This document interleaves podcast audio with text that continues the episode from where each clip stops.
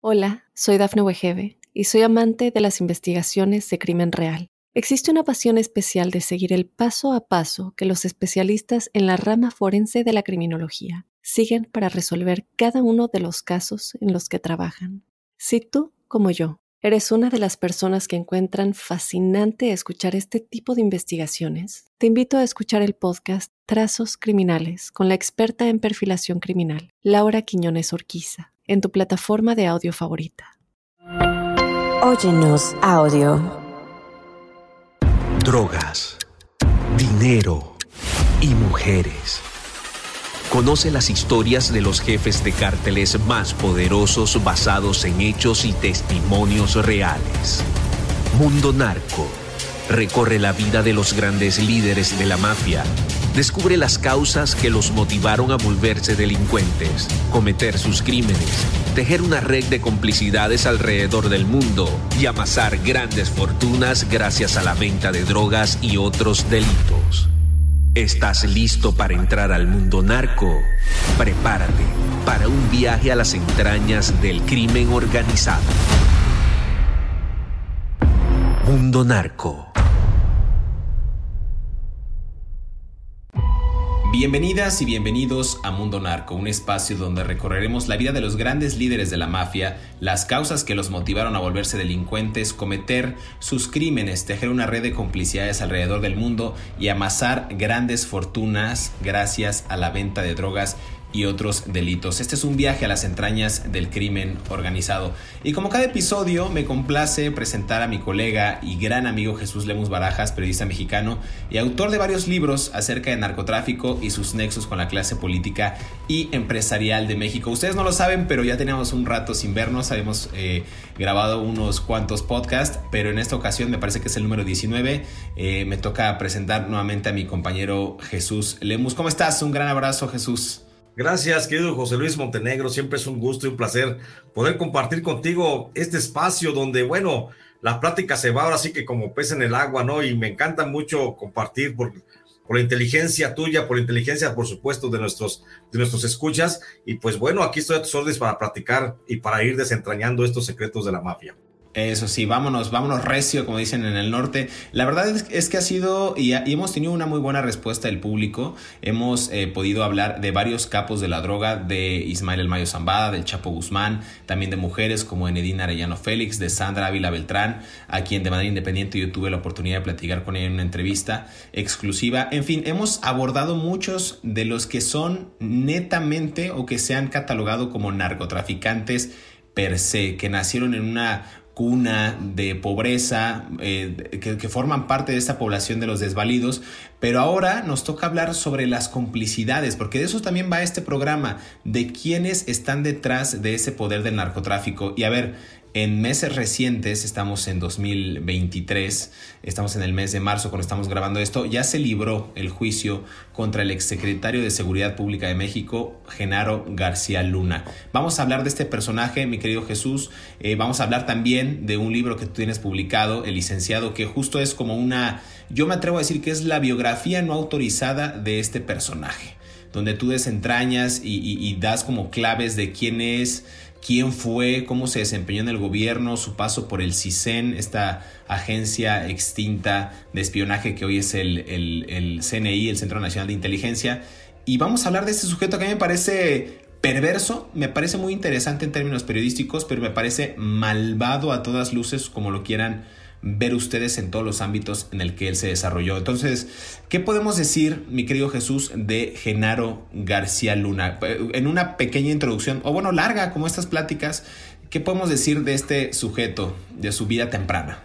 Gracias, mi querido José Luis. Antes de comenzar, eh, sí me gustaría hacer una breve reflexión, no a sentido de mera retórica, sino simplemente para establecer de quién es o de quién es de quien vamos a estar hablando. Creo que la figura y la personalidad, incluso eh, lo trágico de este personaje, pues es, en realidad, no se ha dimensionado todavía. Creo que no hemos llegado todavía al punto de dimensionar qué tanto daño hizo Genaro García Luna, qué tanto participó en el narcotráfico, qué tanto dañó a la sociedad, qué tanto traicionó al Estado mexicano desde su posición.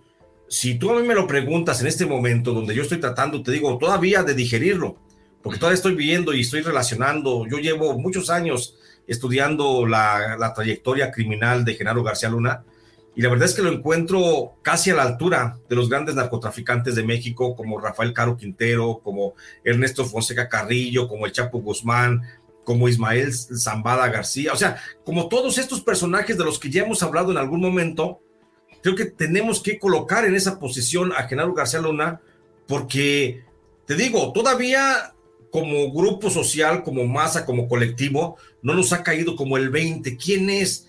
hablamos de un personaje, de un exsecretario de Seguridad Pública en México que fue eh, pues encontrado culpable y va a ser sentenciado en, el próximo mes de junio.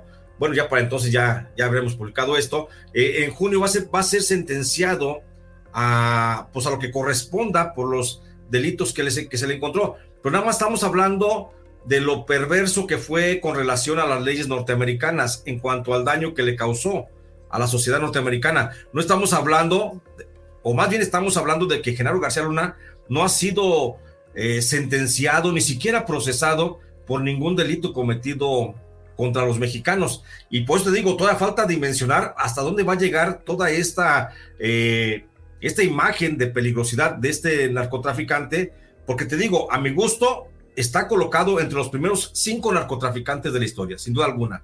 Y es que él fue el que potencia. Mira, si, si, pudiéramos establecer así como parámetros claros y decir, Rafael Caro fue el que concibió al narcotráfico como una organización empresarial y que pudiéramos decir, el Chapo Guzmán fue el que estableció al narcotráfico como una organización transnacional, pues entonces tendríamos que hablar de que García Luna estableció al narcotráfico como casi como un modelo de vida del Estado mexicano. Él fue el que hizo que el Estado mexicano se pusiera al servicio de los cárteles de las drogas y por eso, antes de irme, te digo, a, comenzar a revisar su biografía, quién era este muchacho desde joven, eh, cómo, cómo estaba, eh, cómo se fue relacionando con el narcotráfico, me gustaría establecer ese principio, que Genaro García Luna fue el que posibilitó que todos los recursos del Estado fueran canalizados a favor de las estructuras principales de los cárteles de las drogas y que eso evidentemente potencializó mucho a los cárteles de las drogas y consecuentemente también los convirtió en empresas criminales o que vino a solidificar la tarea, mejor dicho, de Rafael Caro Quintero y del Chapo Guzmán. Entonces, yo creo que el trabajo del Chapo Guzmán, el trabajo de Rafael Caro Quintero, no hubiera sido lo mismo sin la intervención también de Genaro García Luna, que potencializó aquellas ideas de expansión del narcotráfico y los llevó a los niveles jamás este, imaginados. Mira, aquí haces tú una acotación muy interesante, mi querido Jesús. Yo estoy trabajando en un proyecto amplio, grande acerca de narcotráfico, un, libro que próximamente voy a publicar. Y, y, tú acotas algo que yo he estado haciendo hincapié en este, en este material, en este estudio, porque es algo muy interesante.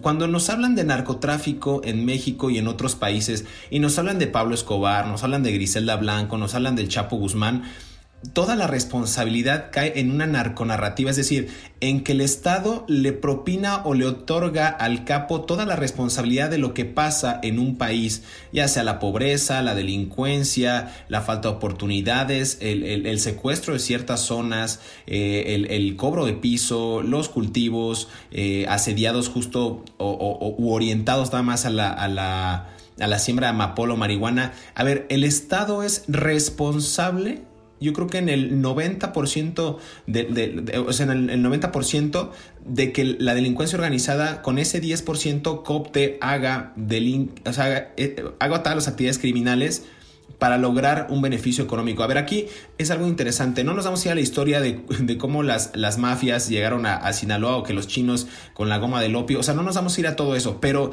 sí quiero, sí quiero dar esa acotación de que el Estado es responsable de que un sujeto como el Chapo Guzmán se haya aprovechado de las condiciones de pobreza de zonas como Badiraguato para entrarle a, las, a la siembra y al cultivo de amapola y marihuana. Y aquí haces esa acotación muy interesante y viene a colación porque Genaro García Luna es el que propicia una serie de condiciones en el Estado como si el narcotráfico fuera una secretaría para que esos narcos nutran de cierta manera esta economía ilegal y logren afianzar los negocios que tienen de la mano de sus cómplices desde presidentes municipales, gobernadores, policías, militares, hasta gente allegada al propio círculo cercano al presidente.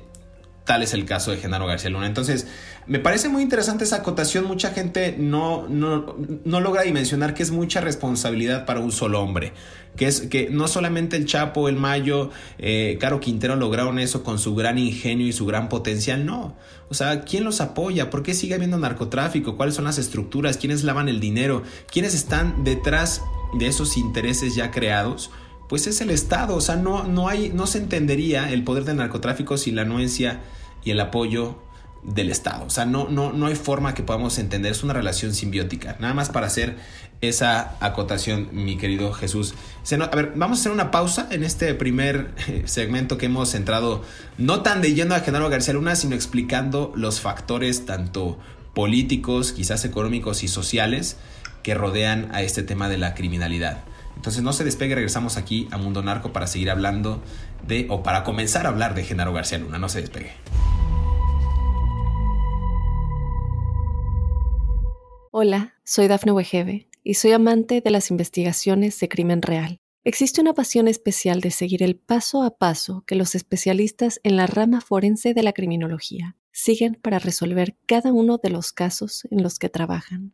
Si tú, como yo, eres una de las personas que encuentran fascinante escuchar este tipo de investigaciones, te invito a escuchar el podcast Trazos Criminales con la experta en perfilación criminal, Laura Quiñones Orquiza en tu plataforma de audio favorita. Genaro García Luna nació en la Ciudad de México y actualmente tiene 54 años de edad.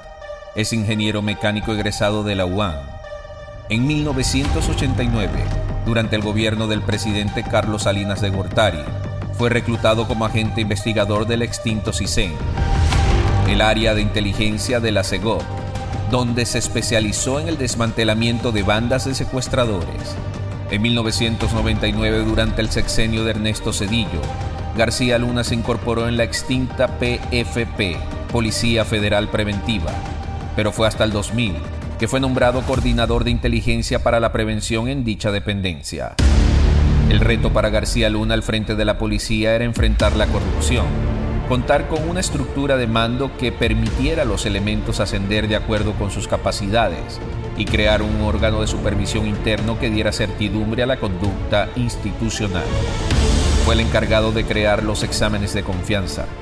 En el año del 2001, durante el gobierno del entonces presidente Vicente Fox Quesada, se ordenó la creación de la AFI y se nombró a García Luna como su titular. El final de su carrera política llegaría en el 2006 cuando el recién electo presidente Felipe Calderón presentó a los miembros de su gabinete, en donde nombró al ex político como secretario de Seguridad Pública Federal, puesto que ostentó hasta el final de dicha administración. García Luna junto con un equipo de colaboradores comenzó a trabajar en la nueva corporación, diseñando una policía con doctrina, metodología, sistemas y estrategias de operación que reuniera los conocimientos y experiencia de organizaciones de inteligencia, y policía de diversas partes del mundo.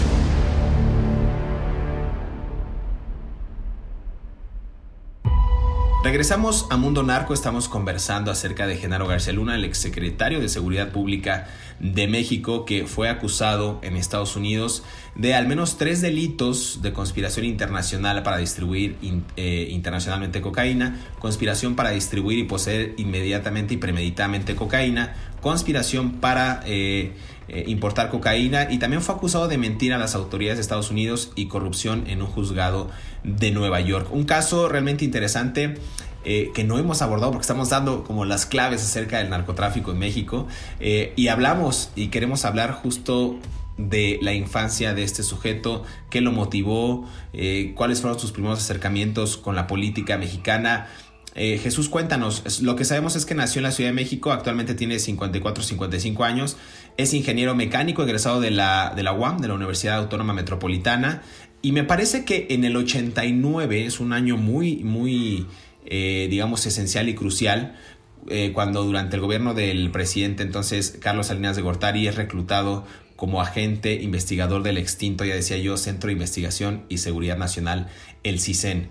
Eso es como la parte inicial de la política, de cómo él logra arribar eh, a, estas, a estos primeros escalones de lo que, lo que podría ser el, el sistema o el engranaje de espionaje en México, pero tú tienes datos más precisos. Para quien no sepa, puede leer el libro El licenciado de Jesús Lemus eh, Barajas y es un libro que no tiene desperdicio. Me parece que, ya decía yo al principio, es la biografía no autorizada de este sujeto. Cuéntanos, eh, mi querido Jesús, de este, de este malévolo personaje.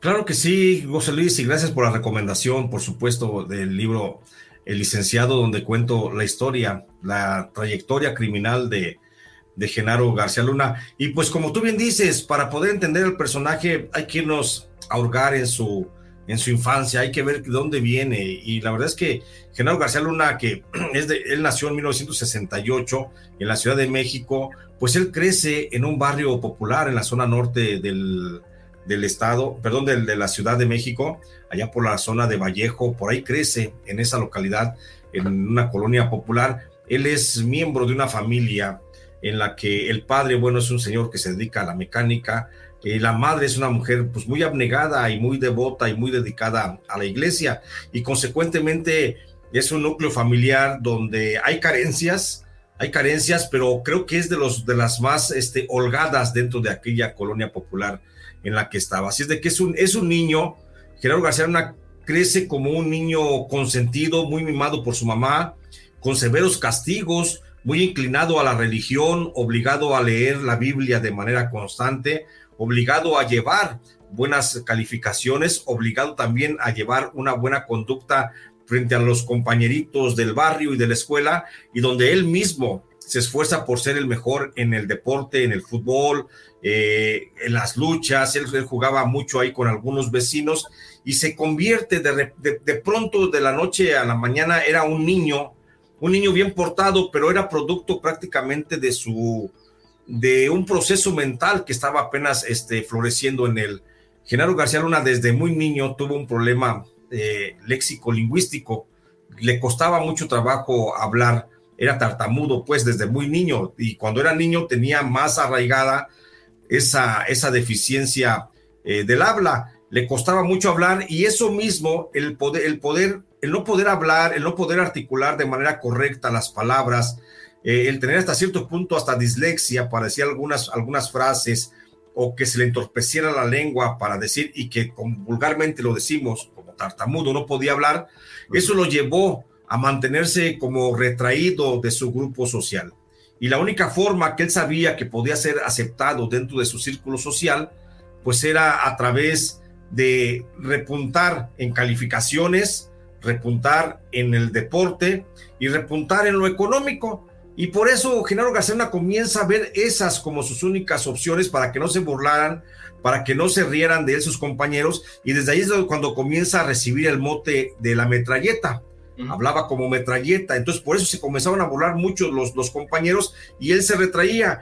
Y esto también le obliga a que Genaro García se, se meta al mundo de la lectura y comienza a empaparse de textos eh, narrativos populares. No leía libros, no leía grandes libros porque la casa no había para libros, pero sí había para comprar las revistas.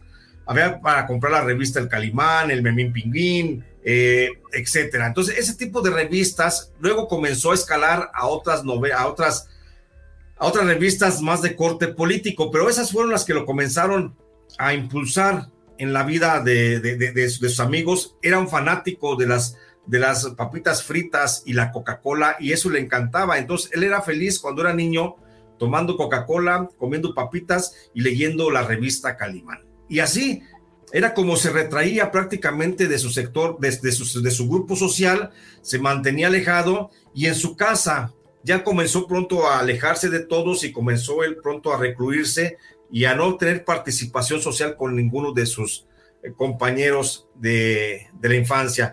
Y esto fue lo que lo hizo mantenerse primero así como alejado y esto le da paso al siguiente, ¿sí? Se convierte en un, en un jovencito que con ropas muy modestas se comenzaba a vestir, pero de manera muy pulcra. Siempre le gustaba andar muy bien planchadito, muy bien eh, desde muy chico tuvo, le gustó el, uso de los sacos y comenzó, era un niño que vestía de saco, aunque los zapatos no los trajera boleados, procuraba limpiarlos, les daba su limpiadita y era un chico, te digo, que comienza a distinguirse por eso, comienza a distinguirse por su forma de vestir, por su forma de intelectualidad, a su, a su muy escasa manera de, de, forjarse a través de la lectura y comienza a aplicarse más a la escuela. Y esa, eso era una forma con la que él compensaba de alguna manera el no poder hablar de manera fluida y el no poder sentir, el no sentirse menos y el poder este, ir repuntando poco a poco en lo social.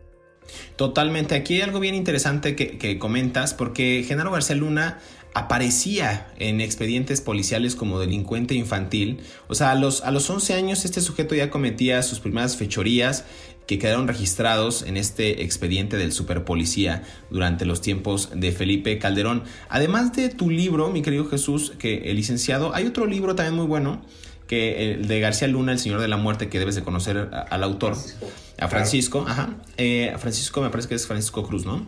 Cruz, Francisco, Cruz. Francisco Cruz. Y en este, en este libro también detallan que es, libro. Sí, muy bueno. La verdad es que, eh, al igual que el tuyo, que recoges muy buenos pasajes y, muchas instantáneas de este sujeto, eh, a los 15 años, este García Luna ya era de los más temidos un, sujeto temido. Imagínate tener tú 15 años y ya ser temido en el barrio, en esta, en esta colonia donde él vivía cerca de Vallejo. Le decían el chango a García Luna, porque vagaba por las calles, eh, era acompañado, dicen que de dos gorilas de esta división de investigaciones para la prevención de la delincuencia en esos años, que era una especie de policía secreta dedicada a actividades criminales y era famosa también por secuestros, torturas, desapariciones e inclusive hasta ejecuciones. Entonces, en esta colonia, en la Romero Rubio y otras colonias, eh, me parece que eran de esas mismas características, es decir, donde había asaltantes, donde había inclusive prostitución, venta de drogas, extorsiones, ahí, ahí se crió y ahí se forjó Genaro García Luna. Y también era eh, esa zona, eh, según lo que, lo que he podido yo investigar y lo que he podido leer de autores como ustedes, que era comandada por un sujeto que era apodado el tío. Y García Luna empezó trabajando con, los, con estos agentes, eh, liderados por el tío, insisto, y, trabajó como recadero, es decir, él iba y daba algún, alguna notificación, alguna noticia, era como una especie de mandadero de aquellos sujetos, y después se convirtió en un halcón, en estos vigilantes, en estos soplones, que, prácticamente asediaban las calles para ver si había un sujeto extraño o alguien desconocido o daba el coloquial pitazo por si algún miembro de alguna otra banda eh, pues se acercaba o, tenía algún tipo de interés en entrar a esa zona que no estaba permitido. Y después en una madrina. Entonces era recadero halcón y madrina es decir que ya era meritorio de algún otro tipo de digamos posición dentro de esta estructura criminal. Entonces, para ser joven, para ser un adolescente, él ya tenía muchas responsabilidades, mi querido Jesús. Este sujeto fue incursionando en estas mafias, pero a ver, yo no sé si tiene que ver con esta frase eh, muy, muy, muy simbólica de los, de los psicólogos inclusive, que dicen que infancia es destino. Entonces creo que pudo ahí haber repercutido el hecho de crecer en un entorno hostil, que Genaro García Luna haya sido motivado por esas causas a incursionar a los negocios ilícitos y en este caso adentrarse cada vez más a la delincuencia organizada. Te voy a dejar con esa pregunta, mi querido Jesús, y vamos a hacer una pausa para seguir conversando acerca de Genaro García Luna aquí en Mundo Narco, los secretos de la mafia. No se despegue. Hola, soy Dafne Wegebe y soy amante de las investigaciones de crimen real. Existe una pasión especial de seguir el paso a paso que los especialistas en la rama forense de la criminología siguen para resolver cada uno de los casos en los que trabajan. Si tú, como yo, eres una de las personas que encuentran fascinante escuchar este tipo de investigaciones, te invito a escuchar el podcast Trazos Criminales con la experta en perfilación criminal, Laura Quiñones Orquiza, en tu plataforma de audio favorita. Cinco cosas que no sabías de Genaro García Luna. Número 1. Genaro García Luna realizó una especialización en formación y especialización en seguridad pública en el Centro de Investigación y Seguridad Nacional. En el 2004 concluyó un diplomado en planeación estratégica por la Facultad de Contaduría y Administración de la Universidad Nacional Autónoma de México. Número 2. García Luna se incorporó a la Policía Federal Preventiva en 1999, creada ese mismo año. La PFP se integró por la Policía Federal de Caminos, una brigada militar de la Armada de México y elementos formados en el CISEN, los cuales se incorporaron a la Coordinación de Inteligencia para la Prevención encabezada por Genaro García Luna. Número 3. En diciembre del 2000, aún como coordinador de inteligencia para la prevención de la PFP. García Lunas recibió la invitación de una convocatoria restringida para un concurso de oposición para reestructurar la Policía Judicial Federal. El concurso se realizó en varias etapas, entrevistas y la presentación de un proyecto. Finalmente, el entonces procurador Rafael Macedo de la Concha nombró a García Luna director de planeación y operación de la Policía Judicial Federal. Número 4. El 1 de septiembre del 2001, durante el primer informe de gobierno del presidente Vicente Fox, se ordenó la creación de la Agencia Federal de Investigación y nombró a García Luna como su titular. La agencia contó desde con la participación de la sociedad mexicana, en particular de las víctimas de secuestro, que donaron equipo para la agencia, y del exterior, las policías de España, Francia, Alemania, Colombia y Estados Unidos, brindaron apoyo técnico y capacitación. Número 5. La AFI tuvo el respaldo del Buró Federal de Investigación, que brindó soporte metodológico, técnico y de capacitación, además de colaborar en difundir un nuevo concepto de la policía mexicana ante otras instituciones estadounidenses.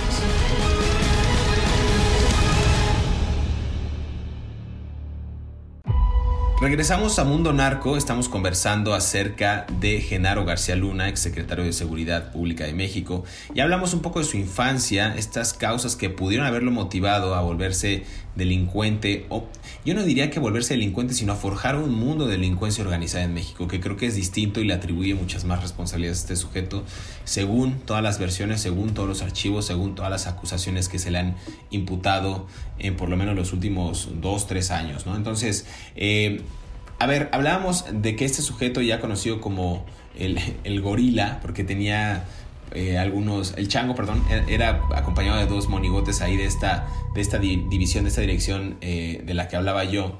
Eh, Jesús, ¿cómo podemos ir avanzando más en este, en este tema de Genaro García Luna? Hay mucha tela de dónde cortar. Entonces, vamos, vamos ahí entretejiendo, digamos, estos lazos de cómo fue afianzando su relación con, con estas mafias desde, desde Vallejo hasta todas partes del mundo. Claro, sí, tú, tú dijiste una, una frase bien épica, mi querido José Luis, que infancia es destino, y yo creo que sí. Porque al principio, Genaro García cuando era el chico pulcro, bien vestido, que quería eh, distinguirse del resto de su grupo social, de los chiquillos que andaban de la barriada que corría por ahí por las calles, quería distinguirse con sus eh, sacos, con sus pantalones bien planchados, que casi no hablaba, te digo, por lo mismo, y que quería distinguirse con buenas calificaciones, ahí siguió, siguió su carrera y, siguió por lo menos toda la primaria y la secundaria haciendo ese esfuerzo. Incluso en la secundaria hay algunas compañeras con las que yo tuve contacto, compañeras de él, eh, que lo recuerdan como un tipo bien portado y hasta guapo, que, se, que era una persona que tenía una característica, y me, gusta, me gustaría compartirte esa característica. Dice, Genaro García Luna tenía la característica de que no pasaba desapercibido para nadie.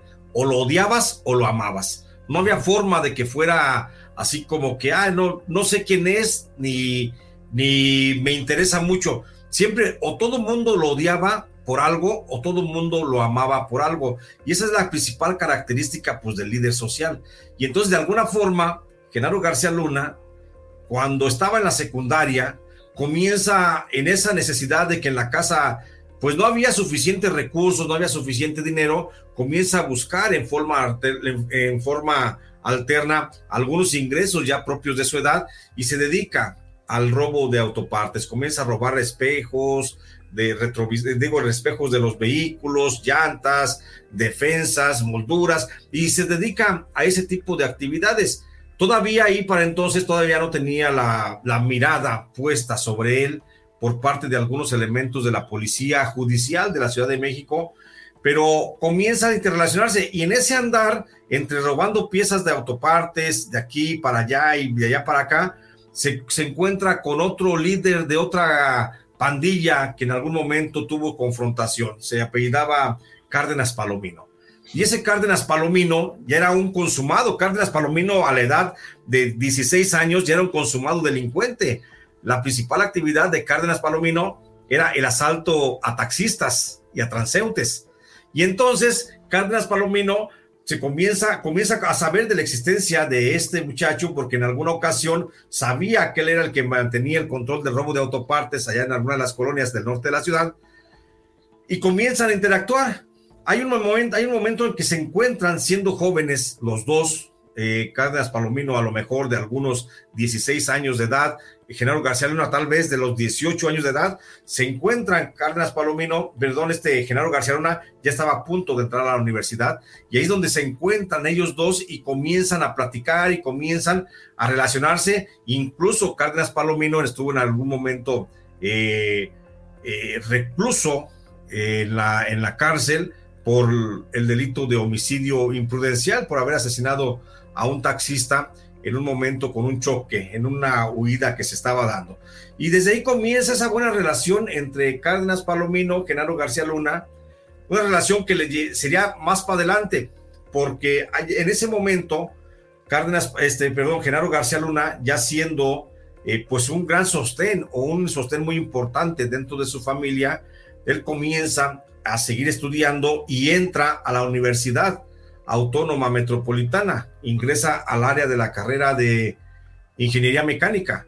Ahí comienza a estudiar y luego tenía que desplazarse muy lejos de la universidad a su casa y luego da la casualidad, yo no me meto en temas de sexualidad, no me interesa, es, cada quien sabe su, su sexualidad, pero conoce a un amigo, conoce a un chico que lo invita a vivir a su casa y se va a, la casa de él y él deja la, la casa paterna y se va a vivir con este, con este chico, que este chico le presenta a su, si me, lo permites decirlo así, su sugar daddy, le presenta, y luego Genaro García Luna hace muy buena relación, traba muy buena relación con ese sugar daddy que se apellida, ay, se apellida Chico Pontones, y Chico Pontones no era otra cosa más que el administrador del Centro de Investigación y Seguridad Nacional, del CISEN. O sea, era un alto funcionario público que le gustaban los muchachitos y que de alguna forma traba una especie de, llamémosle así, amistad, amistad con Genaro García Luna. Y es cuando eh, este señor, Eduardo Pontones Chico, se lleva a Genaro García Luna, lo lleva a trabajar al Centro de Investigación y Seguridad Nacional antes de que Genaro García Luna terminara la carrera de ingeniería mecánica.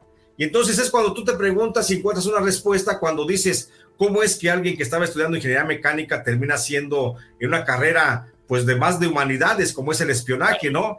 Más de cualquiera de humanidades hubiera cabido perfectamente, pero no alguien de ciencias exactas como era Genaro García Luna. El caso es que Eduardo Pontones Chico lleva a Genaro García Luna al Centro de Investigación y Seguridad Nacional y ahí lo asigna como agente de investigación, como espía, y Genaro García Luna le pide a su amigo Eduardo Pontone Chico que también le dé acceso al ingreso a otro amigo que tiene, que se llama, se apellida Cárdenas Palomino. Y así es como Cárdenas Palomino ingresa casi a los seis meses de que Genaro García Luna ingresó al CISEN, es cuando ingresa Cárdenas Palomino. Y Cárdenas Palomino le pide a Eduardo Pontone Chico, ya en esa relación que mantenían, digo, de amistad, vamos a manejarla así. Eduardo Pontone Chico con muchachitos. Eduardo Pontone Chico en aquel tiempo tenía como 40 años. Y aquellos muchachitos pues tenían los 18, los, los 19, 20 años. Pues imagínate, ¿no? Tenían una excelente relación. Y Eduardo Pontone Chico le pide que le presente a otro amigo y le presentan a otro amigo que se apellida Rosa, Facundo, que se llama Facundo Rosas Rosas. Y entonces ahí es cuando nace ese triunvirato. Genaro García Luna este Cárdenas Palomino y Facundo Rosas Rosas, que son cuando se convierte prácticamente en el control de la, del Centro Nacional de, Inteligencia. Está, está, bien interesante y esa triada, ese, ese trío de, de, maleantes que o sea, al menos dos de ellos ya encarcelados en Estados Unidos, ¿no? En el caso de Luis Cárdenas Palomino y de Genaro García Luna. Me voy a regresar un poquito. ¿Te acuerdas que te hablé del tío de este sujeto que controlaba esta zona en Vallejo? Este sujeto, nada más para dar ese contexto de cómo, cómo daba sus, sus golpazos Genaro García Luna eh, bajo, bajo su propia pandilla ya. En el 85 se suicida este sujeto, el tío que es objeto de análisis y estudio. Y García Luna tenía 17 años y forma su propia pandilla y dio varios golpes, uno de ellos en diciembre del 87, cuando roban una casa a un comerciante, debes de, saber ese, ese, caso por ahí Jesús, y obtienen un botín, dicen que de 250 millones de pesos, 10 mil dólares en efectivo, centenarios, joyería, y a partir de ahí no sé si este sujeto, el que comentas, el sugar daddy, el amigo cercano, el que sea, se da cuenta que él tiene mucho potencial en, este, en esta clase de crímenes, en esta clase de delitos, y lo llevan justo al CISEN aunado a esta, insisto, relación muy cercana que tenían. Y a los 21 años, este sujeto, Genaro García Luna, ya había aprendido o estaba aprendiendo técnicas de inteligencia, toma cursos especializados no solo en Estados Unidos ni en Canadá, sino en Japón, en Colombia, en Paraguay, y adquiere información delicada que supo usar eh, a su beneficio durante los gobiernos tanto de Carlos Salinas de Gortari como de Ernesto Cedillo, ¿no? Lo nombran inclusive coordinador de estrategias para la obtención de información sobre seguridad nacional, es decir, tiene un acceso ilimitado a todo lo que pasa en México. Yo tengo un contacto muy cercano, tú lo sabes, con Jorge Carrillo Lea, quien fue el director del CISEN. De hecho, nos pudimos platicar hace unas semanas y le hablaba sobre Genaro García Luna y decía que era un tipo, como lo acabas de describir, ¿no? Un tipo prudente, serio, dedicado, estudioso, eh, reservado o tímido de alguna manera, pero yo creo que eso Jesús lo ocupaba a su beneficio de una forma perversa para inclusive no solo atacar a ciertos grupos o beneficiar a ciertos grupos, sino para manipularlos, que creo que es lo que me parece aún más grave. Eh, a ver, ¿Cómo le hacemos, mi querido Jesús? Está acabándose el tiempo. Necesitamos quizás otro episodio para hablar de Genaro García Luna. Es que, es que, mi querido José Luis, creo que un episodio no es suficiente. Creo que tendríamos que seguir hablando y hablando, no sé, hasta, hasta, hasta, hasta que tengamos que ir este, discerniendo cómo está eso, esto, encontrar la, la punta de la madeja, porque está, está muy gruesa, muy gorda y tiene muchas vueltas, pero igual como tú lo digas y como lo diga nuestra audiencia. Vamos, vamos a hacer entonces esta pequeña pausa para cerrar este episodio de Mundo Narco, los secretos de la mafia. Conversamos, híjole, conversamos absolutamente nada de Genaro García Luna en este episodio. Pero vamos, vamos a darle oportunidad a otro episodio para que podamos, de, pues ahora sí que de, deshebrar, desenmarañar este, este, este bodrio. Y pues vamos a darle en otro episodio, mi querido Jesús. Queremos agradecer a toda la gente que nos escucha, a toda la gente que eh, reproduce este podcast a través de iHeartRadio, Apple Music, Amazon Music, eh, en Spotify también. Y no se olviden suscribirse a todas nuestras redes sociales, en todas las redes sociales. ¿Cómo te pueden encontrar, mi querido Jesús? Ahí me encuentran como en Facebook como J Jesús Lemos y J Jesús Lemos Barajas y estoy en Twitter como arroba Lemos Barajas. También me encuentran en, en mi canal de YouTube como J. Jesús Lemos. Perfecto, a mí me encuentran en todas las plataformas digitales como Montenegro J. Luis eh, y pueden descargar evidentemente nuestros libros a través de las plataformas digitales o en sus librerías más cercanas. No se despegue porque vamos a empezar otro episodio de Mundo Narco de Genaro García Luna. Así que hasta pronto y gracias por su preferencia.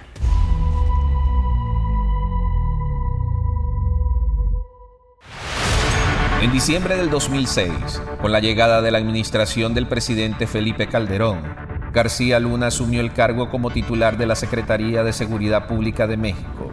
Presentó la Estrategia Integral de Prevención al Delito y Combate a la Delincuencia ante el presidente Felipe Calderón el 7 de marzo del 2007. Y uno de los ejes de la estructura es el nuevo modelo de seguridad que comprendió, entre otros elementos, la homologación de procedimientos y estructuras institucionales, la puesta en marcha de un sistema operativo que incluye el combate y la prevención del delito mediante la participación ciudadana, la profesionalización de los miembros de las corporaciones de policía y la modernización de los sistemas de operación y vigilancia de los centros penitenciarios del país. En junio del 2009, con la puesta en marcha del nuevo modelo de policía, se creó oficialmente la Policía Federal. Ese año se creó Plataforma México, una red nacional de interconexión entre estados, municipios y la federación que transporta voz, datos e imagen en tiempo real y permitía conformar el sistema único de información criminal. Sin embargo, algo cambió en su actuar. Ya no era el policía con buenas intenciones que arribó a principios de los 90. Si te gustó este episodio, active el botón de seguir en la plataforma que nos estés escuchando, ya sea en Spotify, Amazon Music, Apple Podcast o iHeartRadio. Mundo Narco es un producto original de Mundo Now, todos los derechos reservados. Hola, soy Dafne Wegebe y soy amante de las investigaciones de crimen real. Existe una pasión especial de seguir el paso a paso que los especialistas en la rama forense de la criminología siguen para resolver cada uno de los casos en los que trabajan. Si tú, como yo, eres una de las personas que encuentran fascinante escuchar este tipo de investigaciones, te invito a escuchar el podcast Trazos Criminales con la experta en perfilación criminal, Laura Quiñones Orquiza, en tu plataforma de audio favorita.